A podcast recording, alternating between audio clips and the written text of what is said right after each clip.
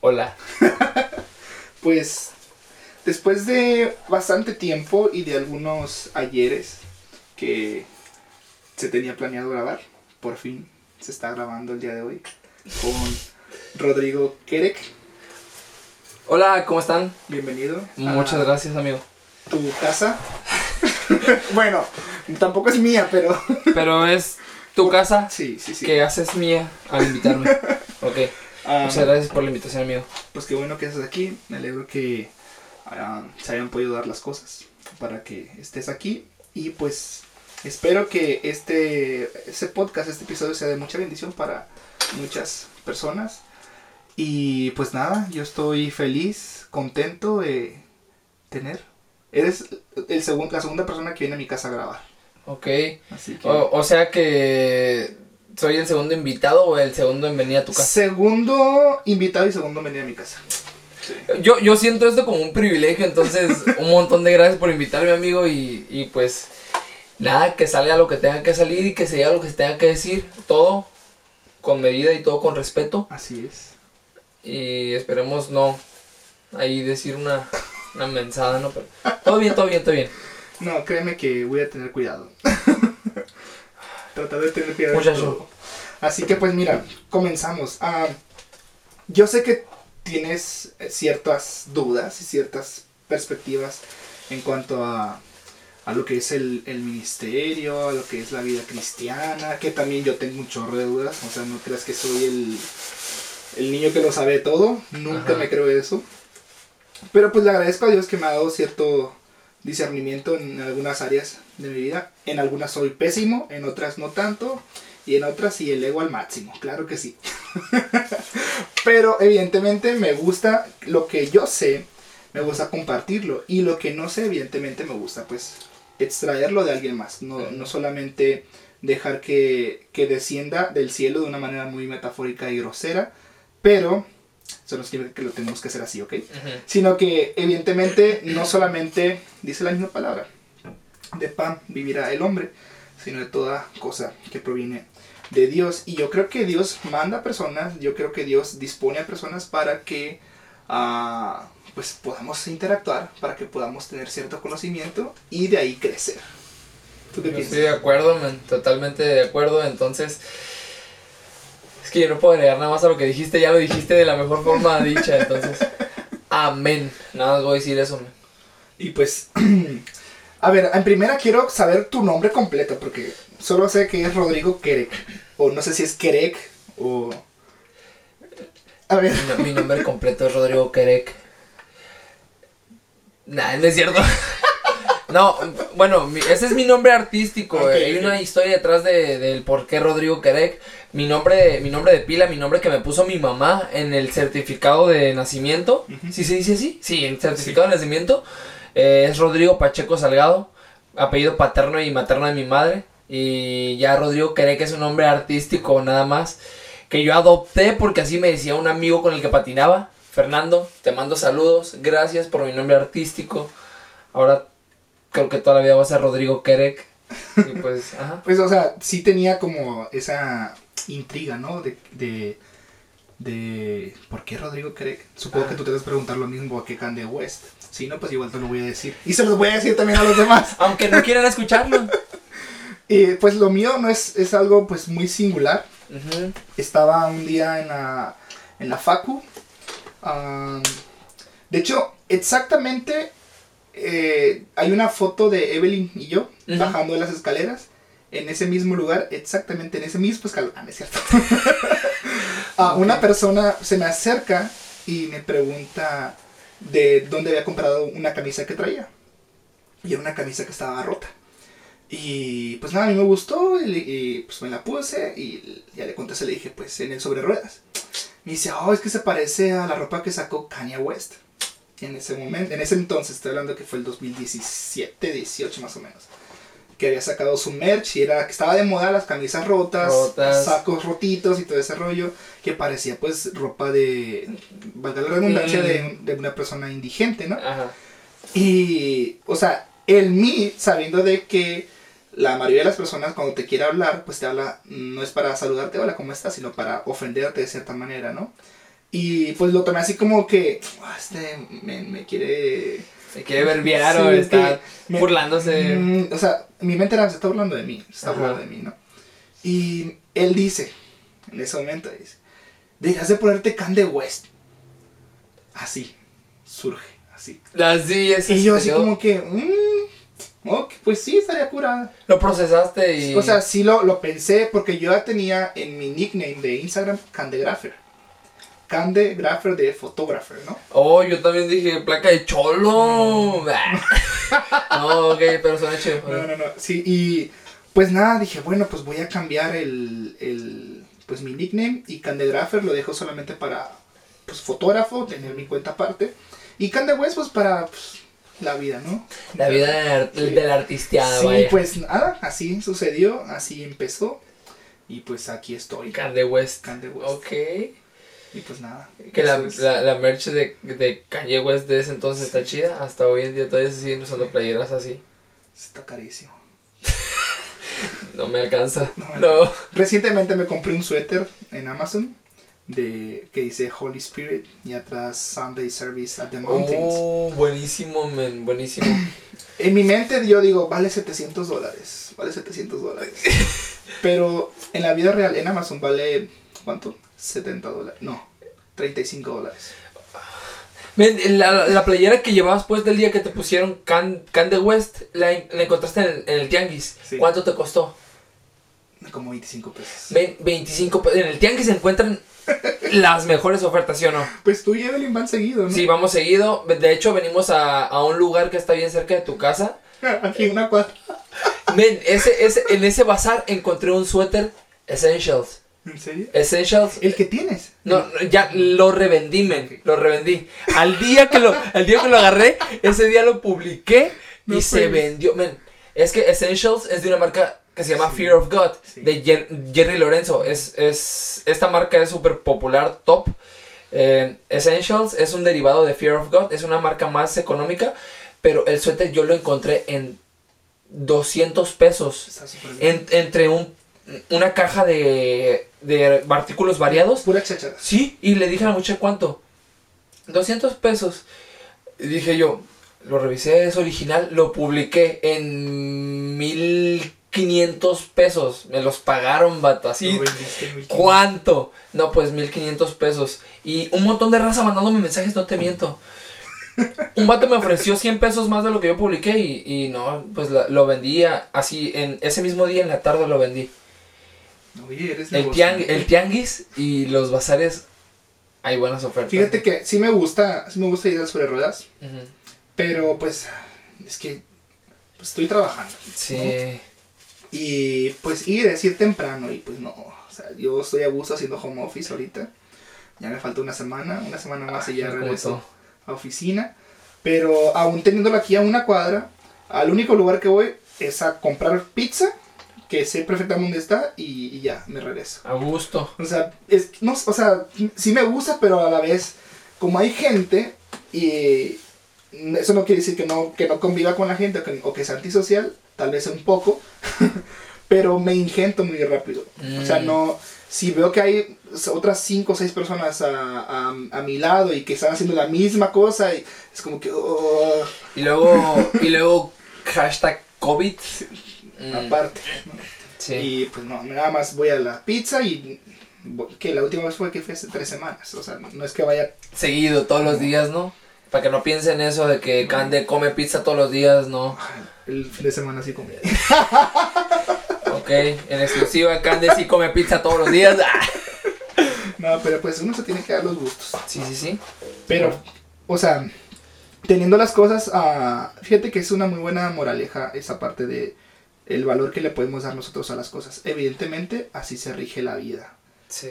Ah, y lo creo que lo, lo tripeado de lo contra- la contraparte de esto es que, por ejemplo, cuando sacamos, cuando sacas un carro de la agencia, automáticamente pierde, Pierde valor. su valor, ¿no?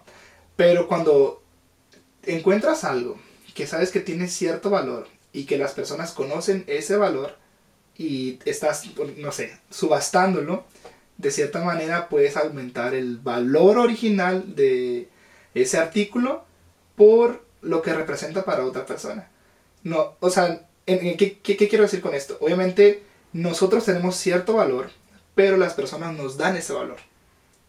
Las personas con las que convivimos, las personas con las que crecimos nos dan el valor de, de ser lo que somos. Pero habrá momentos en que ese valor se ha denigrado y pues, no sé, te traicionan, te corren, te pasan cosas y quieres tratar tú de, de defender tu valor, pero pues no, a veces que no va a ser suficiente y ni modo, tienes que empezar de cero.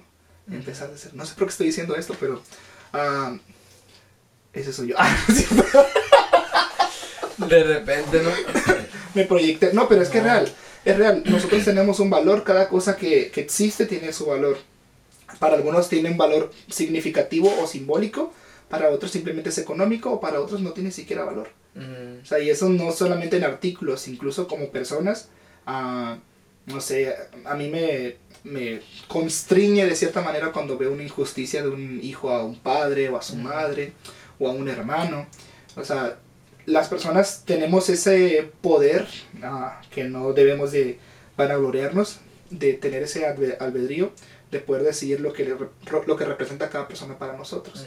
Y si no somos conscientes del valor y de la estima que representan las personas en nuestras vidas, al final vamos a estar solos y lo único que nos va a llenar van a ser artículos. Por ejemplo, una camisa de Kanye West de, de 700 dólares O o una más. sudadera de Fear of God. O sea, vamos a intentar llenar todo ese vacío de cierta manera con algo que le- nosotros les damos un valor, valor. y queremos que la gente también le dé ese mismo valor, que no va a ser igual, evidentemente. O sea, no sé si te han dicho a ti de como, oye, ¿por qué tú traes eso? Es que pues, a mí me gusta traer esto.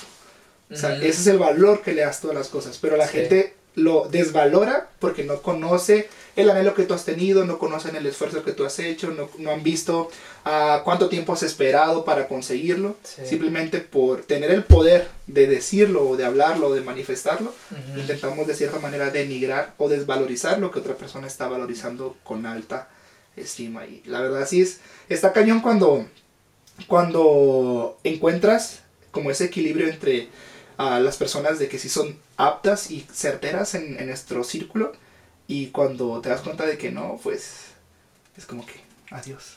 Guau. Pues es una excelente forma de ver las cosas. Sí. Sí, sí, así como me lo planteaste, es un tripsote que ahorita me puse a pensarlo y dije, ah, de alguna... O sea, ¿tú lees mucho o qué? Nah. Sí. Pero es que es un, es un, es una metáfora y una filosofía bien, bien bonita porque cómo le damos valor a ciertas cosas y desvalorizamos otras que tienen mucho valor más a un ser humano, ¿no? Entonces, que pues es Pues que real- o sea, realmente ah, el valor que nosotros podemos dar a las cosas es un valor, dijera, superficial. sí, ¿no? Pero ahora trasladarlo en la parte espiritual o en la parte divina, ajá, Dios nos tiene cierto valor y ese valor es para todos por igual. Pero nosotros debemos de intentar buscarlo o más bien llevarlo porque si no, cuando vamos a ciertas partes, lo primero que puede salir a relucir pues puede ser lo exterior, pero muy, muy en pocas oportunidades ah, lo que sale a relucir es lo interior y en eso se basa también cómo nosotros es nuestra relación con, pues, con esa parte espiritual, con Dios. Y si sale a reducir más los que, lo que es exterior, Ajá, ¿qué te podrás imaginar de cómo es una persona en su interior? Si lo que más resalta es su exterior. exterior. O sea, obviamente ahí cae en vacíos existenciales, en crisis exis- existenciales, en, en dogmas, en cosas que han sufrido, que han batallado, que, que evidentemente pues todos tenemos esos mini traumas, ¿no? Sí, Que de cierta manera pues se reflejan en todo lo que tenemos, en todo lo que hacemos, en todo lo que decimos, lo que pensamos, en cómo nos, ah, y cómo interactuamos con las demás personas. Y para mí sí es algo, o sea, no me ando, no ando por la vida así criticando a la gente, ajá. pero sí ando observando a las personas. Y Porque ajá, eres analista, O ¿no? sea, sí. Te tienes a analizar un Y a veces sí es como que, ah, es como que, ay Dios, ¿por qué no, por qué no cambias la configuración un poquito más en nosotros? Necesito un poquito más, no sé, racionales o pensantes en que no hagamos Ajá. ese tipo de cosas que lastimen a las demás personas. Porque obviamente, mm, No, a ver, yo no, no creo que todos queramos lastimar a las personas así. O sea, porque queramos lastimarlas. Sí, no es como que te despiertas un día y dices, ah, ¿a quién voy a lastimar el día de hoy? No, no, pa, no, no pasa de esa forma. Pero desafortunadamente hay personas que Hay se personas- encargan de... sí. Incluso no es para tirarle, pero ni modo les va a caer la piedra ah, dentro del mismo gremio cristiano.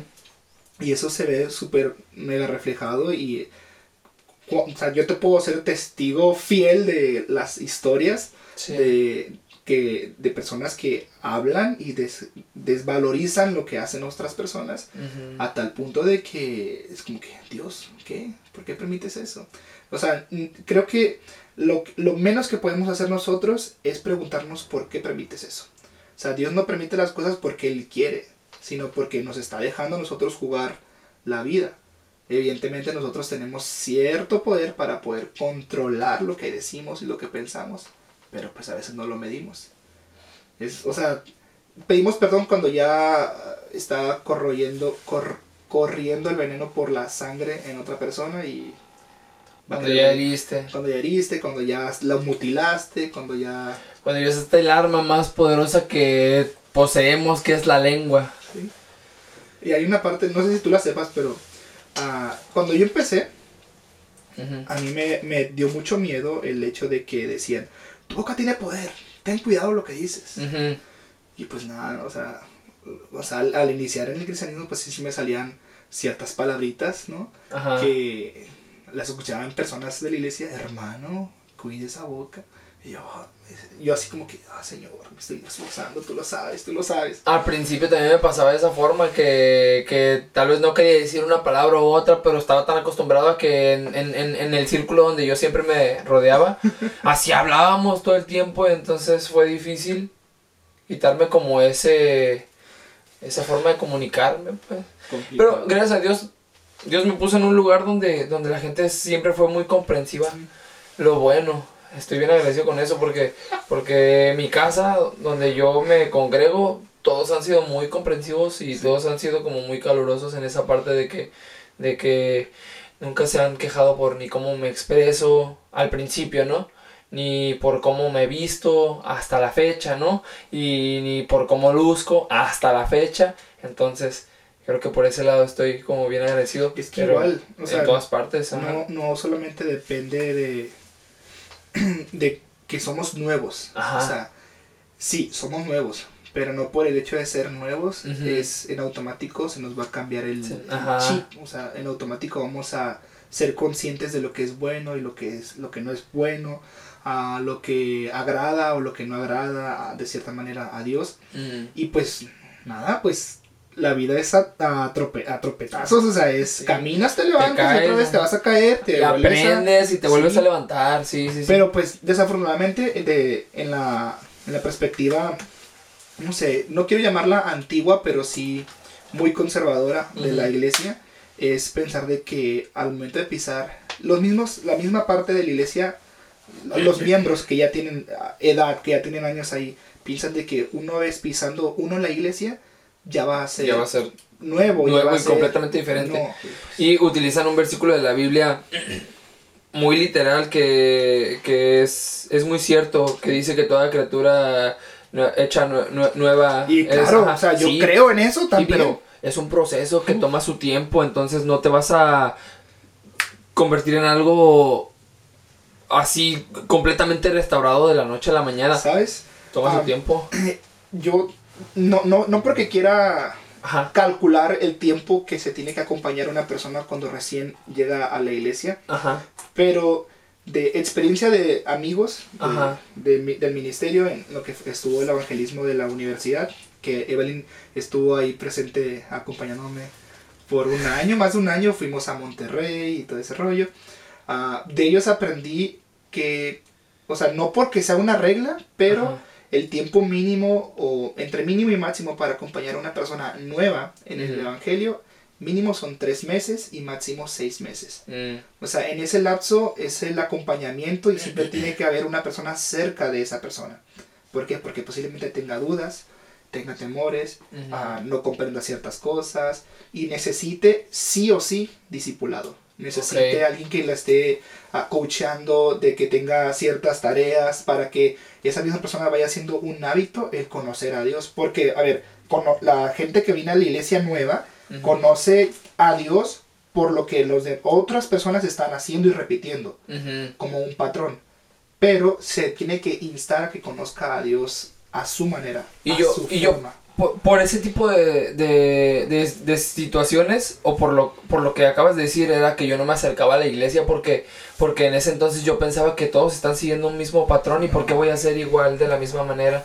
Pero una vez que estoy adentro me doy cuenta de que no es así de que y, y, y, y, eso que dices tú de, de, llevar de la mano a alguien para instruirlo como mínimo tres a seis meses yo tuve que pasar por eso soy relativamente nuevo en el evangelio ya no soy nuevo, no, no, ya no soy nuevo. Pues tengo como cuatro años en el Evangelio, entonces me considero que ya, ya estoy un poco maduro, conozco de esto y sé lo que está bien y lo que está mal, pero, pero tengo muy fresco ese recuerdo de cuánto tiempo tuvieron que caminar conmigo para, para tener como resueltas esas dudas que se tiene al principio de que no es como, como yo lo veía o, o como se ve en esta fotografía del típico cristiano religioso así. O sea, yo, yo, sí, o sea, tienes que tener un, un, caminar para ser asesorado y para aprender, entonces, ajá. Pues sí, tiene que, las personas que tienen que acompañarte, o sea, no, que, no significa que tienen que ser personas de que no tengan liderazgo, o sea, se insta a que sean personas que tengan conocimiento no solamente de la Biblia, sino también conocimiento del mundo. mundo de la vida en general, sí. Porque de qué sirve que nada más se le estén dando, uh, no sé, uh, el plato fuerte, que es la palabra de Dios. O sea, que te estén dando un buen trozo de carne bien asado. me encantaría ir al sirloin. Uf. Uh, y, y que no te estén igual manifestando de que esa misma comida también está allá afuera, pero la que está allá afuera es para no, no te beneficia a tu vida. O sea, tiene que haber siempre eh, ese, como le digo, ese cocheo de tanto de afuera como de adentro, pero obviamente dándote la perspectiva de que adentro realmente es donde está lo mejor. Y es cierto, o sea, prefiere cualquier persona que haya pasado por y entrado a la iglesia y regresado al mundo y otra vez regresado a la iglesia, evidentemente te va a decir, prefiero estar en la casa de Dios. Sí. o sea, tan siquiera un, un día que mil años fuera de él. Hay una canción también de Aldo Yo soy un, o sea, uno de ellos. Realmente es una sensación diferente. Yo nunca me he sentido, gracias a Dios, nunca me he sentido así en el que me haya ido al mundo. Nunca ha sido, gracias a Dios. o sea, no, no, ha, no ha habido el... Ni, ni espero que haya la oportunidad para ir al mundo. Ojalá que no, ojalá que no. Hay que hablar por eso. Pero por, eh, por la experiencia de los demás, por lo que he escuchado y testimonio de los demás, o sea, sí, sí hay una diferencia enorme en, en la... O sea, lo, único, lo principal es la paz. La paz. ¿Te, ¿Te, da paz estar allá afuera? No. ¿Te da paz estar aquí adentro? Sí. Es la diferencia. Y, y dijeras tú, ok, yo, yo, yo, yo, yo creo algo bien grande. antes de seguir con este punto, yo quiero hacer un shout out para Javi y para señor Jorge, que ellos fueron mis, mis coaches al principio en este caminar. Es el pastor Jorge, ¿no? No, Jorge, no. Jorge es un, una persona que trabajaba conmigo en la barbería cuando yo mm. estaba dedicándome a la barbería. que, que el papá de Javi. Ajá. El papá de Javi también se llama Javier. Y el hijo, de, el, hijo de Javi se llama Xavi, entonces son tres Ah, Jorge era una persona que estaba conmigo en la barbería y él también era, e, es, creyente, sigue todavía en, su caminar, pero ahora en Mazatlán. Y cuando estaba yo en la barbería, este men me asesoró. Muchas gracias, Jorge, de veras si ves esto. Muchas gracias. Él me estuvo aconsejando. Él fue el primero que me regaló ese, ese librito que te comentaba antes de que empezáramos a grabar. El Nuevo Testamento, el librito azul ese que te dan como como cuando vas por primera vez a la iglesia, él me lo regaló, él todos los días se ponía a explicarme cosas que no entendía de la Biblia y después de eso empecé a asistir a la iglesia y Javi fue el que se encargó, de asesorarme todavía más a profundidad. Ahora con lo que estabas comentando, ¿qué era lo otro que estabas comentando? Ah, sí, la paz, la paz, men. Yo, yo, yo, yo, yo viví eso, men. Yo viví eso y yo, y yo al conocer de Jesús y al, estar dentro de, de, la iglesia y de, y de aceptar a Jesús en mi corazón, mi vida cambió totalmente, pero después tuve un tropiezo en el que estuve varios meses alejado de, de- del camino, del Evangelio, y, y tal vez sentí una paz, pero no es la misma que, que Dios te da. Entonces, la neta, o sea, es, es una paz la que tienes con Jesús, que el mundo nunca te la va a dar, ni los placeres, ni el dinero, ni las mujeres, ni las drogas y el alcohol, ni, nada, es, nada te va a dar esa Es- paz es que. Dios te da. Todo, Sí, todo lo externo, todo Sí. lo que está fuera de Dios es efímero y nos puede dar placer momentáneo. muy Sí. momentáneo, ajá. Pero pues a- al momento que inicia también se, va, se va a acabar. ¿Y qué pasa cuando estás solo? O sea, si estás divirtiéndote con tus amigos, con, con la gente esta, y, y cuando estás en, en la intimidad de tu cuarto, en la soledad, pensando, tú solo con tu mente ahí te das cuenta de que esa paz o, esa, o, o- o esos momentos de felicidad que tuviste no son, no son reales, fueron Como fugaces, sí. Sí. Ajá. Qué, qué buen, qué buen inicio, ¿eh? Esa fue la introducción. Esto apenas es el principio, ¿verdad? ¿Cuánto tiempo llevamos? Llevamos como unos Mm, 20 minutos, me parece. 20 minutos se me ha ido así. No sé, a ver. Creo que miré. 24 minutos. Ay, yo, yo siento que vamos arrancando, pero vamos agarrando pila. Pues, ¿qué otra cosa quieres comentar? Tengo mucho, ¿eh? Tú, no, tú pregúntame. No, Tú pues, pregúntame. y- no sé, Candy, yo, yo venía preparado, teníamos tiempo que no nos veíamos también Desde- y yo quería... Desde la pedida de... Oh, bro, ¿qué ha pasado desde entonces? Yo, yo, yo, yo quiero saber si la gente sabe de, de que Sí. estás comprometido ahora. ¿Sí Pues, sabe? Ah, pues subí el video de... El que Ay, pues lo subiste, men, sí es cierto. Yo fui el camarógrafo y Evelyn y fuimos cómplices también.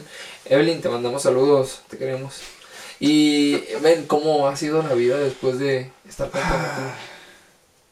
Ah, la verdad. No, no es cierto. ¿Lo recomiendas? Ah. Mm, eh, La verdad es que era lo que esperaba. Ajá. O sea, no, no, no estoy como tampoco así, ah, no sé. O sea, era lo que me imaginaba que así iba a ser y, y así está sucediendo, pero no pensé que fue, o sea, no pensé que lo iba a vivir tal cual como pensé que así tenía que iba a ser.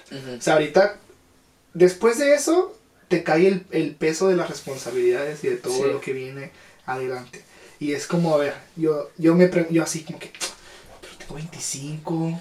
O sea, Piénsalo sí, bien. no, o sea, no, no por el hecho de que no lo quiera hacer o que lo dude, Sí. sino que viene esa responsabilidad. y hay que ponerse las pilas con o sea, todo lo que Sí, ¿no? y es como que, a ver, ah, tienes que destinar esto para esto, Esto. tienes que ser responsable ahora en esto, tienes lo- que preocuparte más por esto. Como lo que me dijiste que acabas de agarrar hace rato, ¿no? Sí, son Mira, responsabilidades. eso, ay, Hombre, men. te lo juro que, de hecho lo voy a contar, Sí, porque sí. lo quiero expresar y no quiero que Y esté que en mi corazón. documentado ahí también para verlo Pero- en unos años. Pero mis suegros me hicieron una mala jugada. Te lo ¿Qué? juro que mis suegros... En exclusiva, Cande confiesa que sus suegros. ¿Por qué? No, pero, me- o sea, dicen que no. Yo creo que sí me hicieron esa jugada ellos y... Total, ah, en... ¿Cuándo fue? Entrando el año le- les, les mandaron un mensaje unos hermanos que conocemos, que ellos ya viven ahí en, en- en esos terrenos. Y que pues iban a volver a, a lotear, que iban a volver a dividir para vender y todo ese rollo. Y les preguntaron a mis suegros si ellos querían tomar un terreno. Y mi suegro pues estaba, dijo que sí, que sí quería tomar un terreno porque sí quería. Y me dijo que si yo quería también. Y le dije, pues si usted agarra, yo agarro. Me dice, no, pues sí. Y ya, ah, pues háblele al hermano, hay que ir a ver los terrenos. Fuimos a verlos. Ah, ahí tengo una foto en el iPad, ahorita te la enseño. De cuando tomaste Sí, o sea, el, mm, espérame. el. Time. Ok, ok. Time. Ya traigo el iPad. Pausa y regresamos.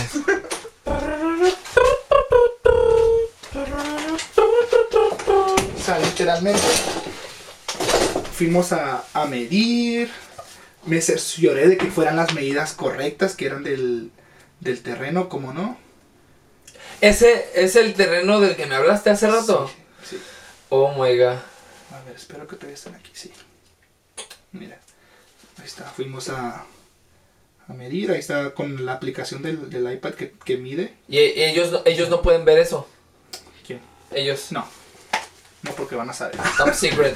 No podemos revelar ubicaciones acá. Lo siento. Ah, y pues nada, o sea, fuimos, a mí me encantó, yo, o sea, yo, mi mente era, ok, me gusta ese, era, era uno de los más grandes el que yo tomé.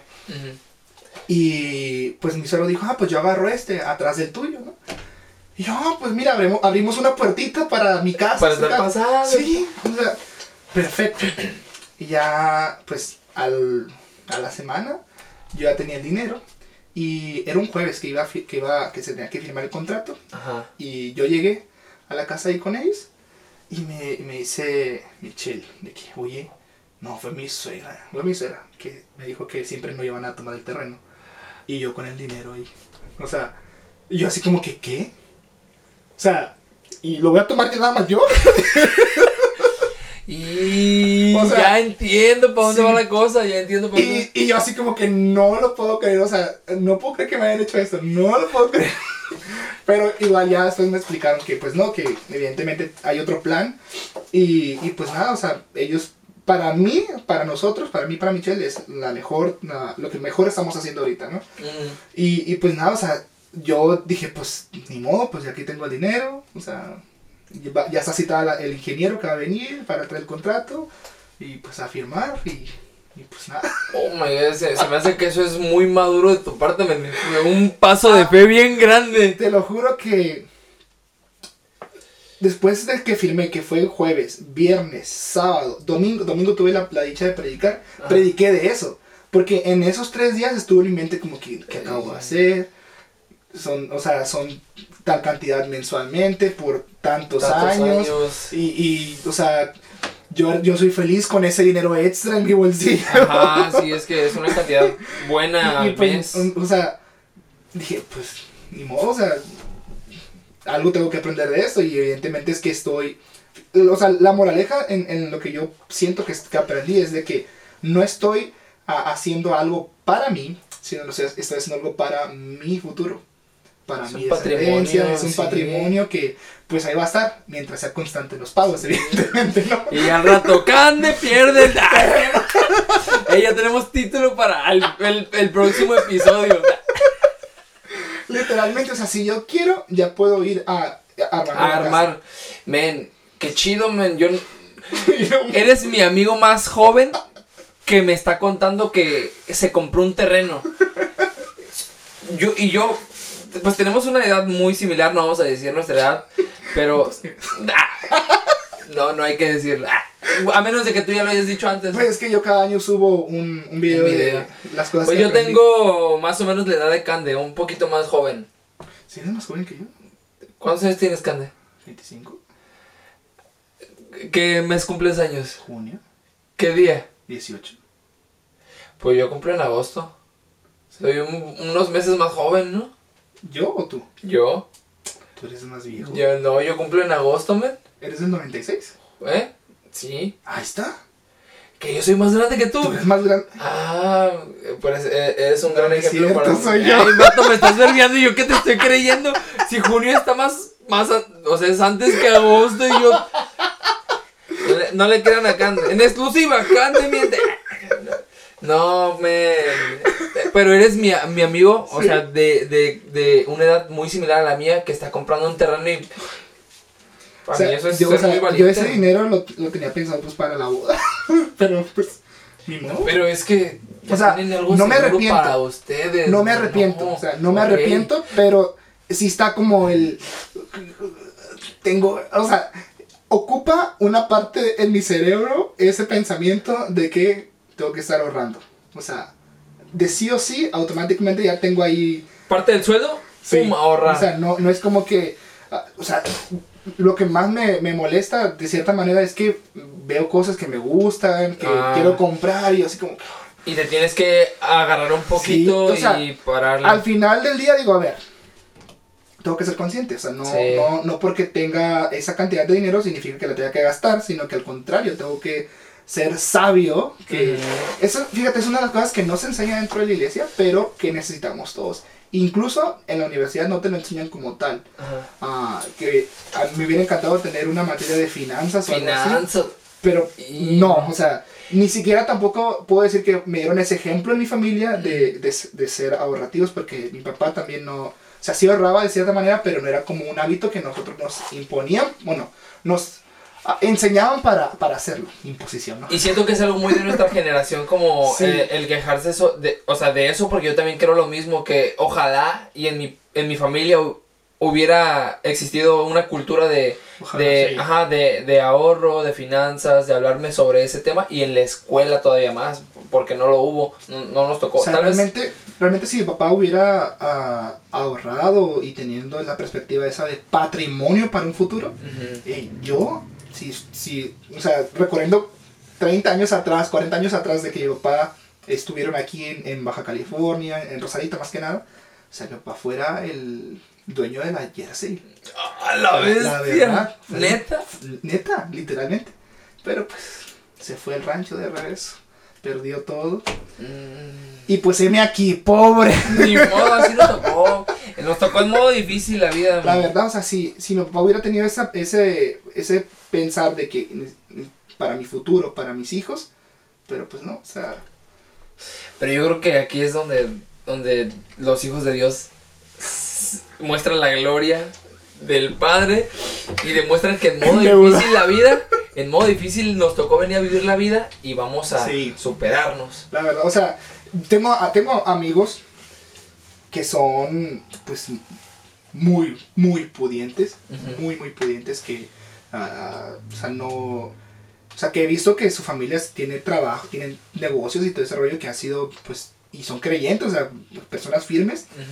Y pues también tengo también otros amigos a la misma perspectiva que yo, que venimos de clase media bajísima, de que pues a pesar de todas las circunstancias pues hemos salido adelante y todo ese rollo, pero también es notar de que en todas se puede enseñar lo mismo, Sí. pero depende de cómo enseñaron a tus papás, es como Ujú. te van a enseñar a ti. Sí. O sea, si a tus papás los enseñaron de cierta manera, con cierto sentido de la vida, de preocupación, otras seríamos las personas. Pero como no, o sea, te toca hacer un, un no sé, un res- como restaurar tu forma de pensar y decir, ok, a mí no me enseñaron eso, pero yo voy a esforzarme por enseñarlo a mis hijos Ajá. al mismo tiempo que lo estoy aprendiendo. Aprendiendo, sí. Porque de nada serviría como apuntarlo, como que ah, esas son las cosas que quiero hacer para con mis hijos, si no lo estoy empezando yo mismo a hacer en este momento. Sí, definitivo. Yo es algo que he pensado mucho y, y es algo que, o sea, yo, yo, yo de veras le pido a Dios a esto, o sea, le pido esto de que sí me dé como esa sabiduría para enseñarle lo que a mí no me enseñaron mis padres, que me enseñaron lo más que pudieron con el tiempo que tenían, como pues mi, mi padre trabajando en Estados Unidos eh, cinco días a la semana y mi mamá trabajando 10 horas diarias en la fábrica, eh, muy poco tiempo con sus hijos y nos enseñaban lo que podían. Eh, y también estábamos en una cultura de, ah, pues les estamos dando todo. Pero, pero eso, me- eh, las enseñanzas también eran Sí. importantes y el tiempo con los hijos también. Por eso hay que esforzarnos mucho ahorita para pasar más tiempo con nuestros hijos, ¿no? Eso que no nos tocó vivir. Y aquí el podcast se torna un poquito triste, ¿no? Acá llorando ya. No, pero... Le dije que comprara eso a mi papá, le dije, no lo quise hacer. ¿Por qué no me hizo caso? No, sí. Ay, no, pero pues, en fin, o sea, son cosas que Sí. tenemos que adaptarnos de cierta manera y pues al caminar, o sea, no podemos quedarnos en la misma condición. Que no se, estamos yendo en contra literalmente de la enseñanza tal cual bíblica de no estancarse, o sea, Sí. porque si tenemos esa perspectiva vamos a estar caminando hacia una pared, simplemente, y ahí vamos a estar intentando caminar, pero no vamos a poder salir de, de ese aparentemente hoyo. Y pues nada, o sea, Y luego no- nosotros creo que provenimos de una, una, una cultura, tanto tú como yo, no sé si tú también, pero creo que por lo que conozco de ti, amigo, es que vienes, tu familia es, migró a Tijuana, sí. entonces prácticamente empezaron desde cero acá, Ven- ven- veníamos O sea, de, literalmente. Mis hermanos sí, Ajá. ellos han vivido aquí más tiempo que yo. Ajá. O sea, yo tengo aquí ya ocho años en Tijuana. Ajá, Ah, recientemente, el año pasado, en abril, fui a mi rancho después de siete años de no haber ido. O sea, pero toda mi vida fue allá, mis papás allá. O sea, veníamos nada más de vacaciones acá a Tijuana. nos tocó eso, O sea, man. también mi familia de Michoacán migrar del rancho, venir para acá. Y yo no lo digo en forma despectiva porque, o sea, eh, literal era un rancho donde vivíamos. Ahorita ya es una ciudad. Pero venir del rancho para acá, crear un patrimonio ellos solos, men.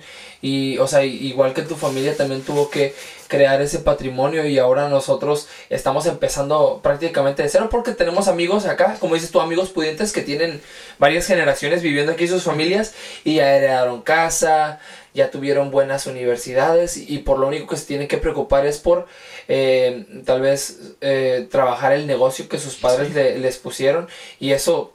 Eh, es algo que nosotros tenemos que crear. Es un reto más.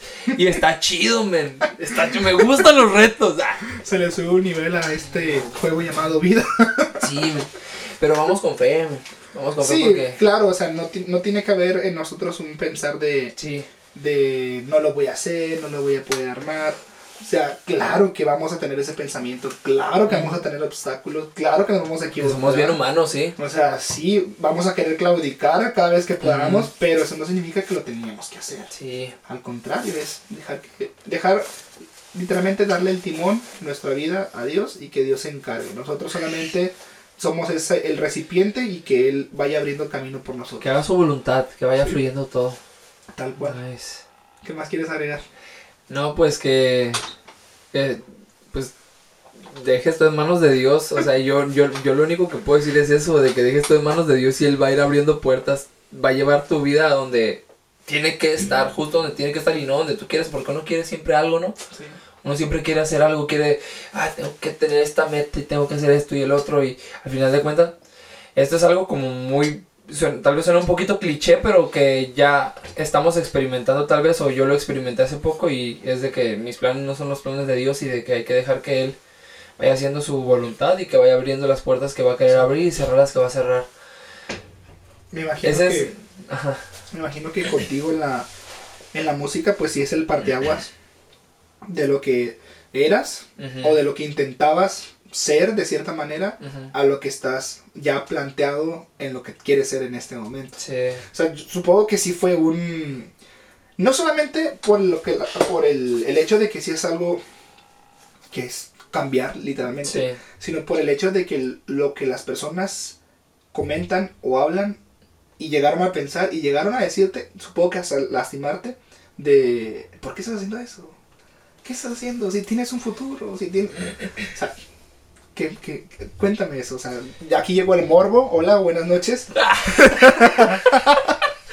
no, aquí vamos a revelar los, los secretos más oscuros. no, fue un, ¿Quieres que empiece duro? Sí, o sea, o sea, sí me contaste la vez que fuimos a, que desayunamos, eh, ¿en dónde fue? En, en Chilis. ¿Fue en Chilis. Chilis, ¿verdad? O sea, sí me contaste una parte, pero no me contaste todo. Quiero saber. Fue algo resumido. Sí. Pues, ¿por dónde empezar? es que. Discúlpame. Dale, dale. Bueno, yo. Yo toda mi vida estuve sumergido en este rollo de, de el rap, man. A mí siempre me ha gustado un montón esta música y siempre he estado envuelto en esta cultura desde que tengo memoria. Yo conocí el rap por mi hermano más grande, mi hermano mayor Henry. Shout out para Henry. Bro, te quiero un montón. Te amo, bro. Y. Disculpa. Y pues él me inculcó esta música a mí y para mí crecer con eso fue, fue como una forma de vivir bien diferente. Yo escuchaba muy pocas baladas, muy pocas canciones así melódicas. Eh, ¿Me explico? O sea, mi música todo el tiempo fue el rap y para mí ese ambiente está un poquito pesado, ¿no? Mm. Está pesado.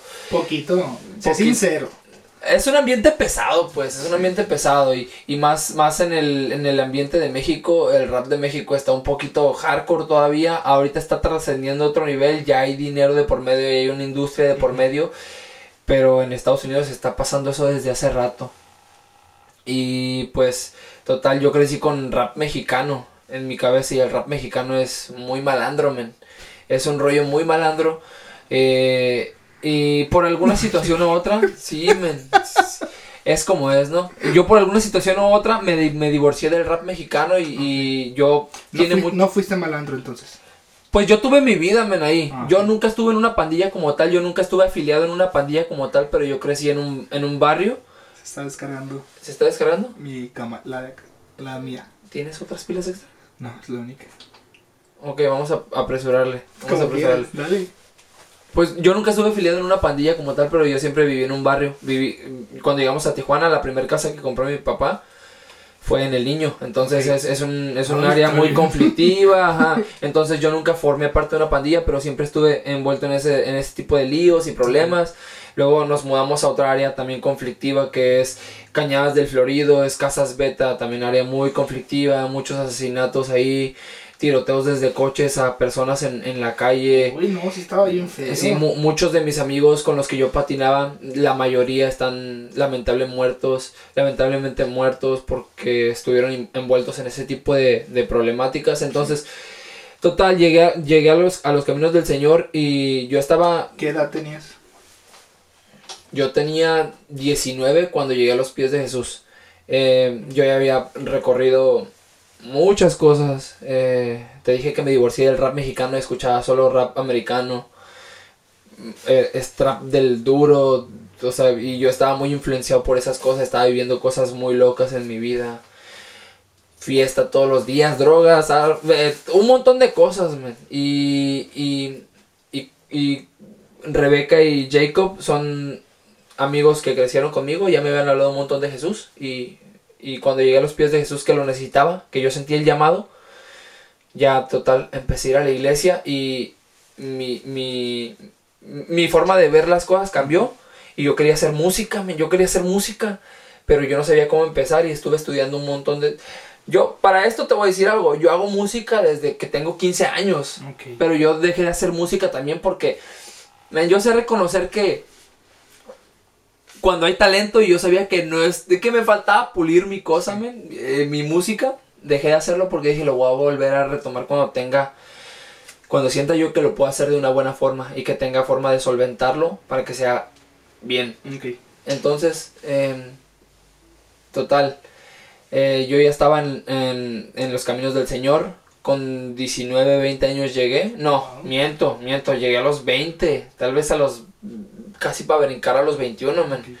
Ajá, entonces yo viví mi caminar y empezó la pandemia. Tal vez, tal vez tenía como 20, 24 años, 23 años cuando empezó la pandemia.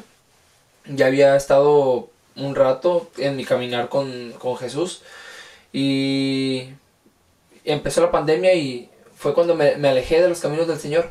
Porque pues todos teníamos que estar en nuestra casa. Yo la verdad, al vivir con roomies, pues es un show, es un show. Uno se, descar des- de- desaca- se descarrila, man, y, y depende de... Yo, yo, yo quiero un montón a mis roomies, pero están locos mis roomies. Me la estás sentenciando ya. No, no, no, no, güey, nada de eso. Ah, próximamente Cande es mi roomie. Y ya, total, men, ahí empecé a hacer mi música. Empe- nació el lado, mm, el, el- como que la pandemia nos despertó a todos el lado creativo, ¿no? Sí. Y empecé a hacer mi música y yo dije, ah, voy a hacer una música que aunque yo esté alejado de Dios, no, no al 100%, no voy a dar un mal mensaje. Y empecé a hacer mi música y de la nada, sin darme cuenta, ya estaba haciendo canciones bien locas, man, o sea, estaba haciendo música trap, Trap.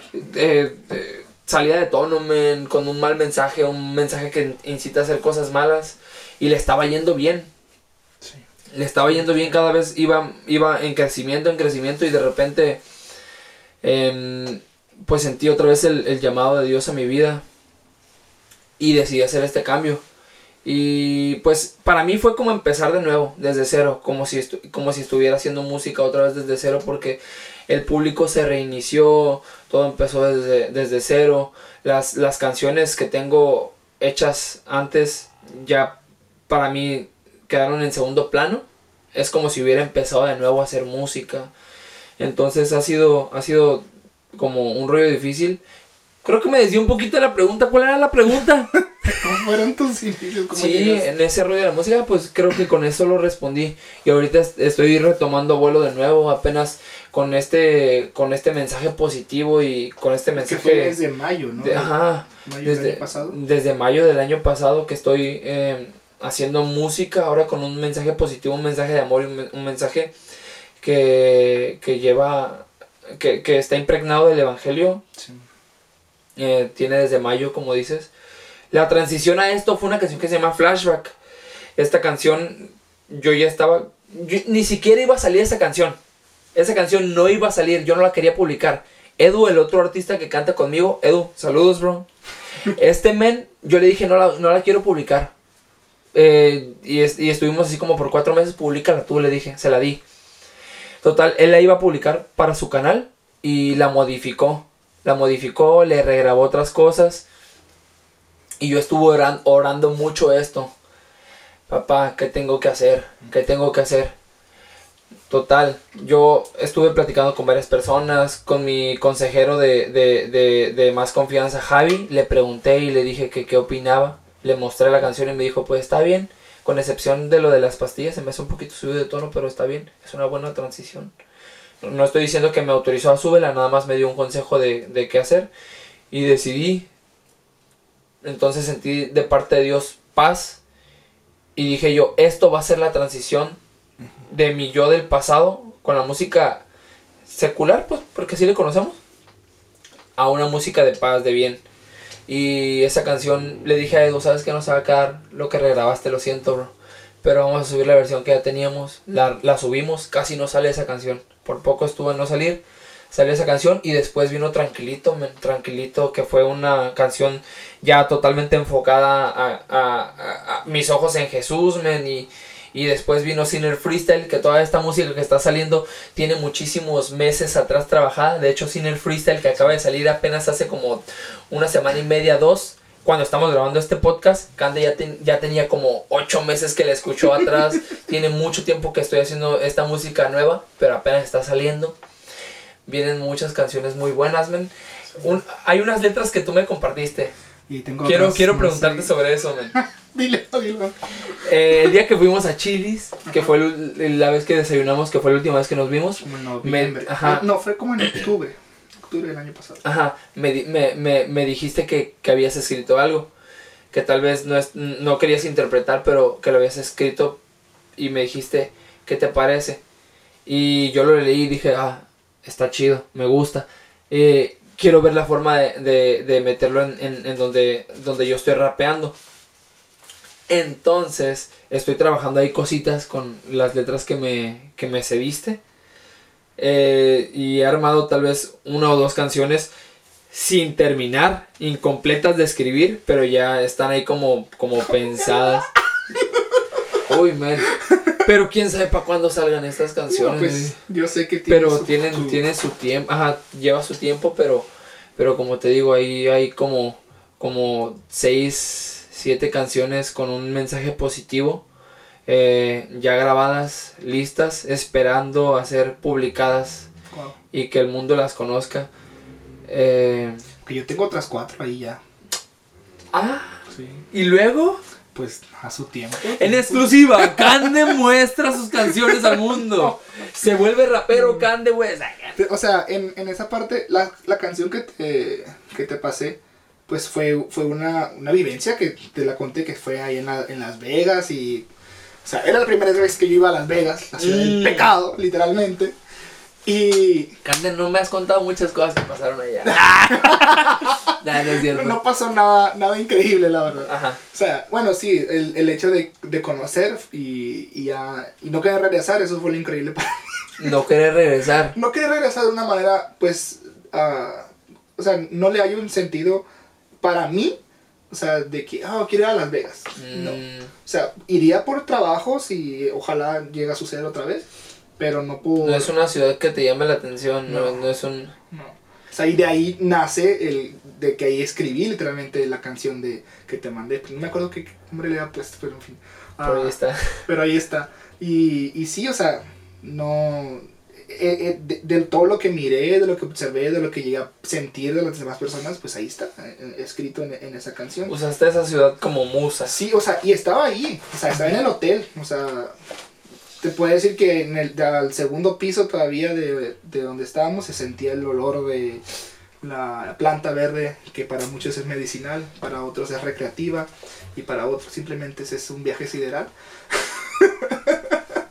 Pero, o sea, eh, eh, creo que la necesidad, no sé si tú, yo no, no me considero obviamente compositor ni nada todavía, ni, no, no es mi meta hacerlo, pero creo que como, supongo que tú como, como escritor que has hecho tus canciones, tienes cierta parte de que el mensaje que quieres dar, o sea, lo viviste claramente, lo viviste, lo llevaste, lo sufriste, ah, tal vez te sacrificaste por él, o en, el peor de los casos fue una cosa garrafal que te pasó y necesitas expresarlo. Sí. Creo que como creyentes, no solamente lo que nos pasa dentro del mundo cristiano, que aparentemente puede ser muy bonito o muy bueno de cierta manera, si se le todavía. Sí. O sea, sino que, a ver, el tener ah, conocimiento o sabiduría de parte de Dios no solamente es para predicarse en la iglesia, es para compartirse fuera de la iglesia. Sí. Ya, Con eso voy a cerrar una parte de, de, de- Fíjate. Dice San Francisco de Asís. La gente lo tiene catalogado como un santo católico, pero realmente sí era un, un fiel creyente de Cristo. ¿no? Él, dec- él decía en uno de sus escritos que es- está bien que, que prediquemos, está bien, pero cuando lo hagamos, que lo hagamos sin necesidad de palabras. Predicar con los actos. O sea, tal cual. Creo yo que predicar dentro de la iglesia es predicar simplemente a... No quiero que se escuche tan feo como lo voy a decir, pero, o sea, estás, no sé, hablando a bebés. O sea, están balbuceando solamente. O sea, hablar fuera de la iglesia, ahí es el reto. Sí. Ahí es la manera en la que tú tienes que ver la manera creativa de expresar el mensaje de salvación, pero que llegue a la persona, que llegue al corazón de la persona. Y que el resultado no lo des tú, no, no lo den los views, no lo den los likes, lo dé el Espíritu Santo, que sea la conversión de esa persona. Y creo que obviamente necesita despertarse toda una cultura, no solamente te digo de alguien que transicionó de, de- del mundo al cristianismo, sino incluso dentro del cristianismo tenemos que transicionar a ser creativos en cómo presentar la el mensaje. Sí. O sea, y, y nada, o sea, que te doy la última parte para que cerremos esto. Sí, yo quiero cerrar diciendo esto. Eh, hace poquito tuve una conversación con Javi porque están saliendo presentaciones, Wow. gracias a Dios, eh, a tocar en lugares. Para, ser, para serte sincero, eh, en estas presentaciones en las cuales he estado han sido invitaciones, eh, a- invitan a algunos amigos y yo voy como eh, invitado también a apoyarlos a ellos y a cantar algunas de mis canciones. Pero si te soy sincero, para mí ha sido un poquito em, diferente o tal vez me incomodó un poquito esta sensación de que, de que la gente a la que le estoy cantando no tiene nada que ver con el ámbito de iglesia.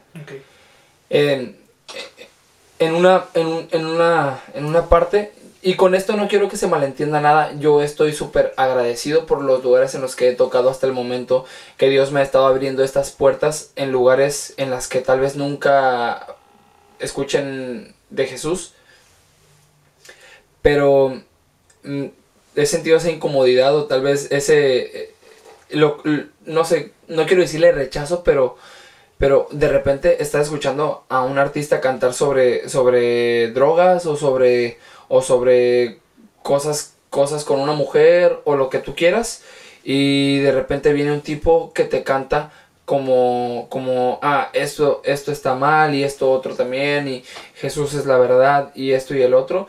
En- yo estoy agradecido que mis amigos me incluyan en eso y que no tengan ningún problema en, en que cante ese tipo de cosas pero a mí me, me hizo sentir un poquito incómodo. Tal vez las miradas de la gente, porque Hay soy humano, diferencia. eso, eso siento.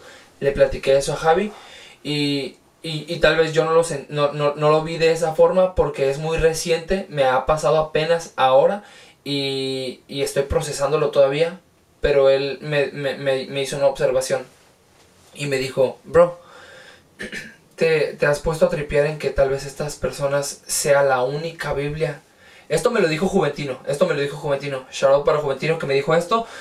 Tal vez esta sea la única, la única Biblia que ellos puedan ver en su vida. Y, y tú, tú estás eh, poniéndote en, en una situación tal vez un poquito incómoda para presentársela. Y, y está, está predicándose el Evangelio. Y Javi me dijo esto mismo también en, otra, en, en otras palabras, en, en que, hay que hay que predicar afuera, porque adentro de la iglesia la gente conoce ya.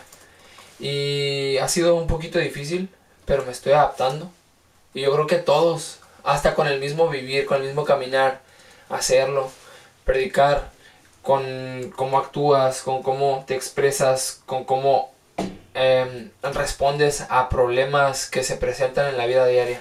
Sí, Quería, Es un reto. quería, quería decirte una frase, no me acuerdo quién la dijo y la busqué, pero no la encontré.